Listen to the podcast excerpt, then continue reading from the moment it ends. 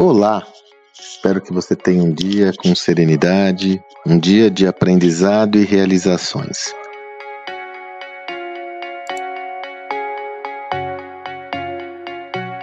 Você sabe que o escritor Nelson Rodrigues tinha, dentre vários conceitos que eram muito instigantes, ele tinha um conceito que ele usava com muita frequência que ele dizia que o brasileiro tem a síndrome do complexo de vira-lata. Ele dizia isso para demonstrar como muitas vezes nós valorizamos excessivamente o que vem de fora do país e temos uma tendência a denegrir ou ter uma visão pejorativa a tudo que é do nosso Brasil.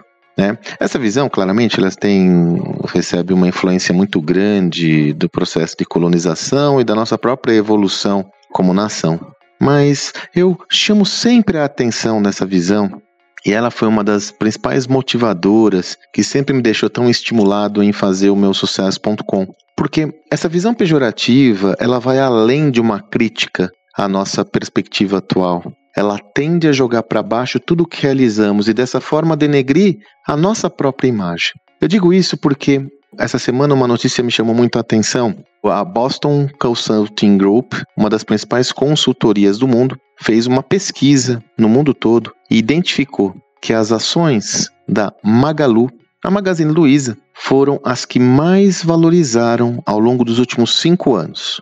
Ou seja, a Magalu foi a companhia em todo o mundo que melhor remunerou seus investidores. Foram 226% de crescimento no mundo todo. Isso não acontece no vácuo. Isso acontece porque esta organização em específico conseguiu se desvencilhar das suas crenças limitantes, conseguiu se enxergar como uma organização moderna e tem imprimido um ritmo de evolução muito, muito, muito acelerado. Quem participa das nossas imersões sabe que um dos casos que nós estudamos é justamente o caso da evolução da Magalu. Por que, que eu trouxe essa referência para você no meu áudio de hoje? Eu costumo dizer que existe um Brasil invisível. Esse Brasil invisível muitas vezes ele passa ao largo da mídia convencional, ao largo das notícias convencionais, ao largo de todos os meios convencionais de publicação e disseminação de informações. Esse Brasil invisível é o Brasil da realização, é o Brasil que faz acontecer, é o Brasil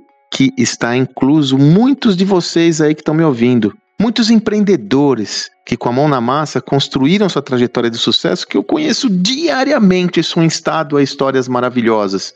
E como eu disse, isso é uma das coisas que mais motivava no meu sucesso.com. Ter a oportunidade de contar histórias desse Brasil invisível, mostrando que sim, é possível ter uma narrativa de sucesso num país recheado de vicissitudes, desafios e até por que não dizer questões éticas fundamentais como a nossa. Ao ter um entendimento claro, uma visão crítica que seja importante no seu ponto certo e, sobretudo, uma visão clara sobre as limitações e possibilidades que acontecem no nosso país, só a partir daí você consegue ter condições de evoluir. Do contrário, uma tendência muito negativa em relação a essa realidade vai fazer com que você não consiga ter uma visão evolutiva positiva para você, porque sempre vai ter um e sempre vai ter um se. É, mas isso não dá, mas aqui não tem que ser assim, aqui não tem que ser acolá. Também ter uma visão muito otimista, você perde a conexão com a realidade. Como sempre, o sucesso está no equilíbrio, né? O caminho do meio é esse caminho que eu sentencio como o caminho mais virtuoso. Esse Brasil invisível, muitas vezes eu chamo do Brasil de verdade. O Brasil de quem quer fazer acontecer, o Brasil que acontece, o Brasil do empreendedorismo. Eu ainda tenho muita esperança que é justamente esse Brasil que vai ser o responsável pela evolução da nossa nação.